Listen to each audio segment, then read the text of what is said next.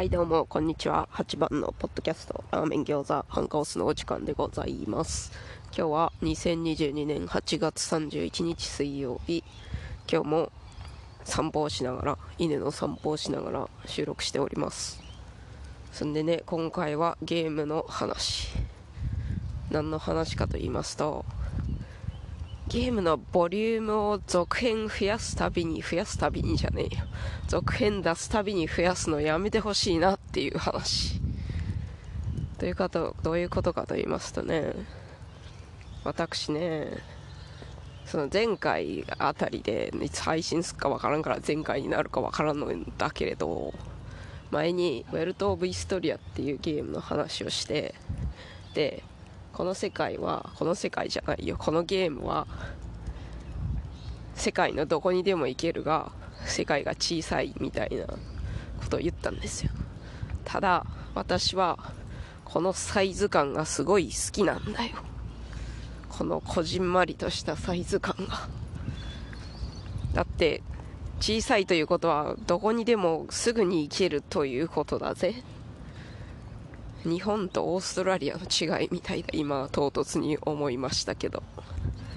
日本はさいいじゃん。だって富山県から石川にすぐ行けるじゃん。電車とか車とかで。隣の隣の都市ね。都市じゃないよ。市だよ。隣の町ね。オーストラリアねアデレードからメルボルンね地図で見たら近そうなんやけど一番近い大都市なんだけども飛行機で1時間以上かかるんだよ。でこの間検索したら電車自転車じゃないよ電車。電車でね10時間半かかるって書いてありましたよ。どういうことなの？新幹線とかないからねオーストラリアね。鈍行ですよ。全部鈍行だと思いますよ。そんで車だと8時間ぐらいかかるんじゃないかな。休み休み行ったらもっとかかると思いますけどね。そういうサイズ感ですよ。出かけりゃいいってもんじゃないんだよ。というわけでね。でウェルイスの話をしたがもうちょっと分かりやすそうな例を出すとウェルイスはだってめっちゃマイナーだからきっと私の弟の大勢さんぐらいしかこれを聞いている人で知らないから分かりやすい例はねアトリエシリーズゲームやけどねまたね、まあ、ゲームの話だからしょうがないよ。アトリエシリーズ知ってらっしゃる？あなた方。マリーのアトリエが一番最初のやつですね。で違うよ。待って。マリーが最初って2番目がエリーのアトリエで3番目がリリーのアトリエでそっから先は知らない私は。2作しかプレイしていないから。私が最初にプレイしたのはエリーのアトリエでした。なぜか第2作目からやるという謎ムーブをやっておりましたけど。でもこのアトリエシリーズ2作しかしてないんですけどマリーのアトリエのサイズ感が一番良かったんですよ。一番良かったんですよ。ちょうど良かったんですよ私には。何が言いかったかというと例えばこのアトリエシリーズでは錬金術という概念があり例えば町に行って町に行って材料を買ったり森森とかに出かけて材料を採集したりそして何かしらのアイテムを調合して錬金術で新しいアイテムを作ったりするんですよ。でそれを依頼を受けて売ったりする。そういうやつなんですがアイテムね作れるアイテムの数が決まって決まっておりというか図鑑的なものがありそれをコンプリートしようと思えばコンプリートできる。この図鑑の中の全部全部の作り作ることができるアイテムを全部作ったぜやったーってなる感じですね。コンプリートすることができる。ただそれが第1作目のマリーでしたね。あとね言い忘れたけどマリーのアトリエでは世界もね割と狭かったよ。世界っていうか行ける範囲が多分街そのマリーが住んでいる町の周辺ぐらいだったような気がしますよ。あんま覚えてねえけどね。うろ覚えですけどね。しかし2作目のリリーのアトリエではねこの調合アイテム調合のシステムに新要素が加わりブレンド調合っていうのとオリジナル調合っていうのが追加されるんですよ。もともとマリーの時はすでにレシピがあってそのレシピをレシピをもとにこのアイテムを何個入れたらいいんやなっていうのが分かってたんですけどマリーにマリーじゃないよ。エリー2作目ね。エリーのアトリエになるとブレンド調合っていうのはその配分を変えることができる。それでもうなんか配分を変えることによってより例えば攻撃アイテムですと攻撃力が高いのに特化するようにするとか食べ物アイテムですとより美味しくなるようになるとかそういうのがありましたね。でさらにオリジナル調合。これはもうレシピなど存在しない。ゲーム内でのなんか誰かから話聞いてあこれとこれを混ぜると何かになるかもしれないぜっていうのがある。でやってみる。試行錯誤する。めんどい。そういうのが ありまして。で多分レシピというか図鑑的なもの自体も作れるアイテム自体もだいぶ第1作目に比べると増えていた。そういうわけでそのブレンド調合もあるしオリジナル調合もあるしで図鑑コンプリートできんのですよ。普通にやってたら。攻略しないと攻略サイト見ないとコンプできないんだよ。マリーのアトリエはなんとかなったと思う。そんな攻略サイトに頼らずとも自力で結構いけた。そういうとこが良かった。でもエリーはダメだった。そういうのやめてって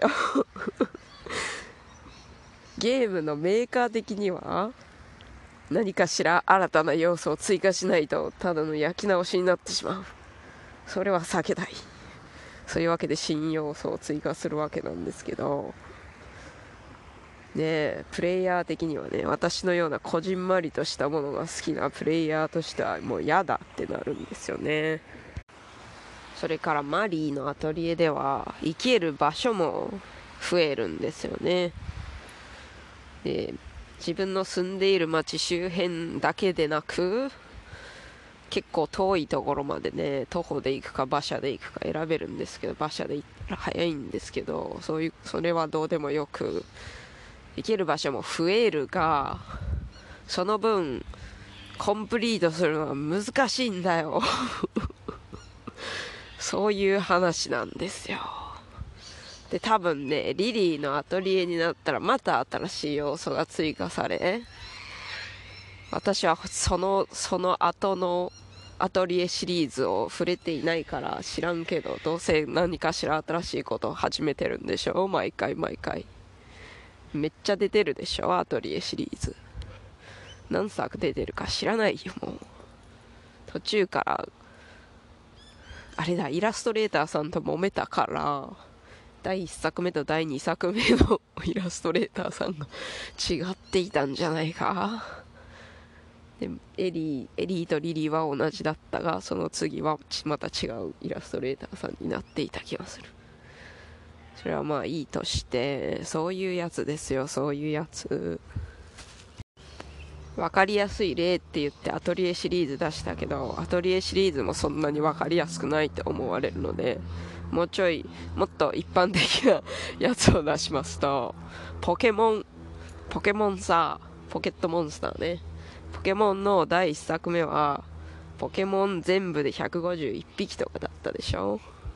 それが新作出るごとに新しいポケモンが追加され追加され追加され今何何体いるんですか？私ポケモンシリーズを全然触ってないから知らんけどさ。そんなもんコンプリートできるのかよっていうね。コンプリートしたい層にはね余計なお世話なんですよ。言い方悪いけどもね。そういうのそういうの。でもう一つ例を出すと私はねベルイスの話した時にもしたんですけど戦場のバルキュリアが好きなんですよ。で第1作目のサイズ感がちょうど良かったんだが第2作でもなんや噛んだし第2作目でもマップがまあねマップがとか言い出したけどいきなり。これは戦闘シミュレーション的なゲームでしてステージがいろいろとあるんですけどそのステージの数が大幅に増えてね。第3第2作品ではね。第2作品？第2作？うん。で第2作は一応クリアしたと思うが第3作もまたアホみたいにステージ数があってもう諦めた途中でだるいってなってあとね出産とかも関わってきていたからねその辺で。だから積んであるんだよ。戦場のバルキュリア3は積んである。もうあと長いね。長い。長くするのやめてほしくない。こりゃあね。メーカー的にはこのゲームをめっちゃ遊んでくれたら嬉しいよっていうのあるかもしれんけどさ。長かったらなえるぜ。なえるぜ。飽きるぜ。なえるなえんかもしれんが私はなえたが。飽きたりさもういいわってならん。という話なんですよ。もうなんかボリューム増やせばいいやろみたいな。風潮やめてほしいね。やめてほしい。あとついでに言うけどさジャンル変えるのやめてほしくないですか？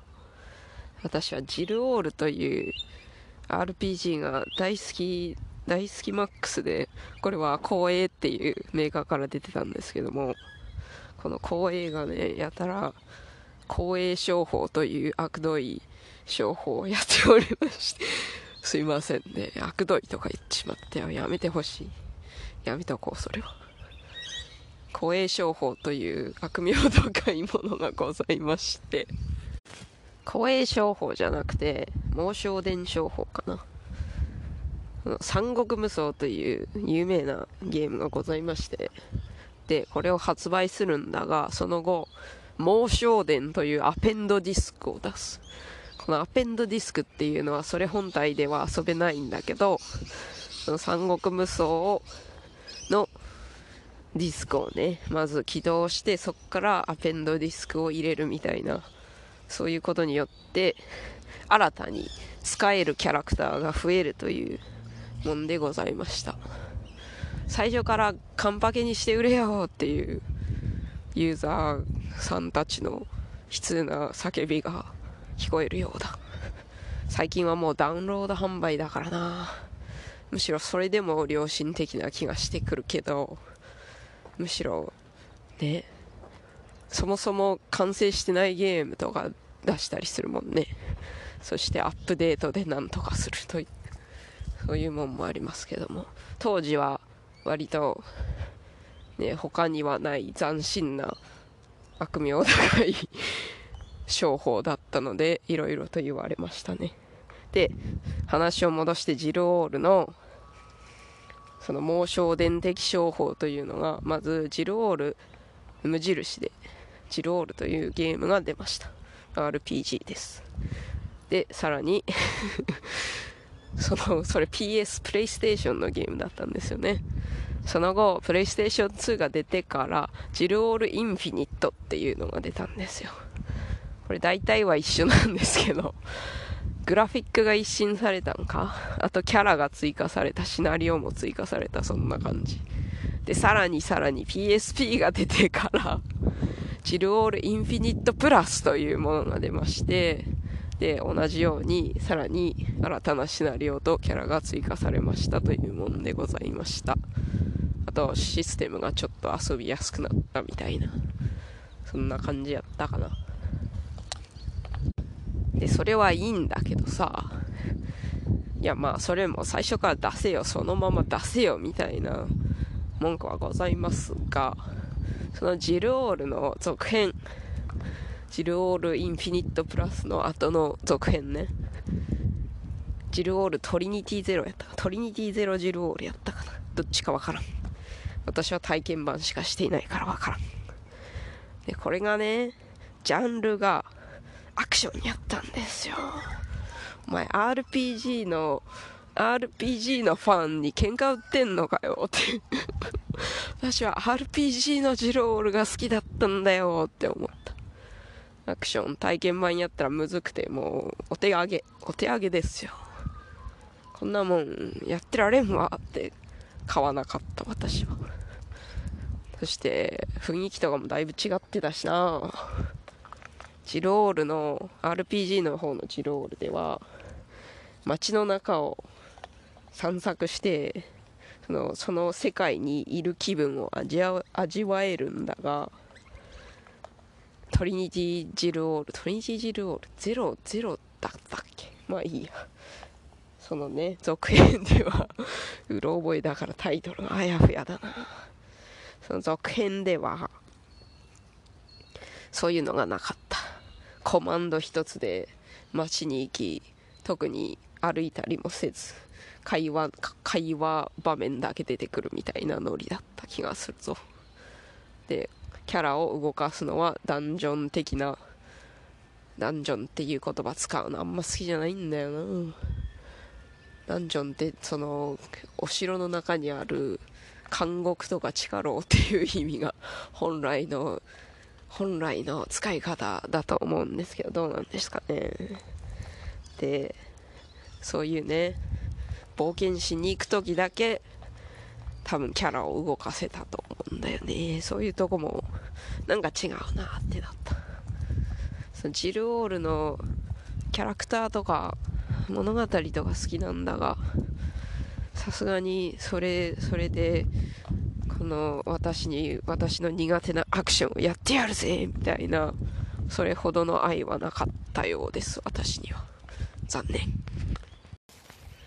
そういうわけでね伝わったか分からんけども今回はゲームの続編でやたらめったら容量とかボリュームとか容量とボリューム一緒かよ。いいよそれは。容量とかボリュームとかを増やすのをやめていただきたいっていう話でございましたけどあとついでにジルオールみたいに他のジャンルで続編出すのやめてくれんっていう話でございましたけど。まあね多ジャンルで出すのはあわよくば多ジャンルファンもこのシリーズに取り込みたいっていうのもあるかもしれんけど。ねえ。もともとのゲームのファンにとってはもうなんかやめろ やめろやめろって言っちゃったけどやめていただきたい。うん。そういう感じですね。そういう感じの話です今回は。それでは最後まで聞いてくださりありがとうございました。さようなら。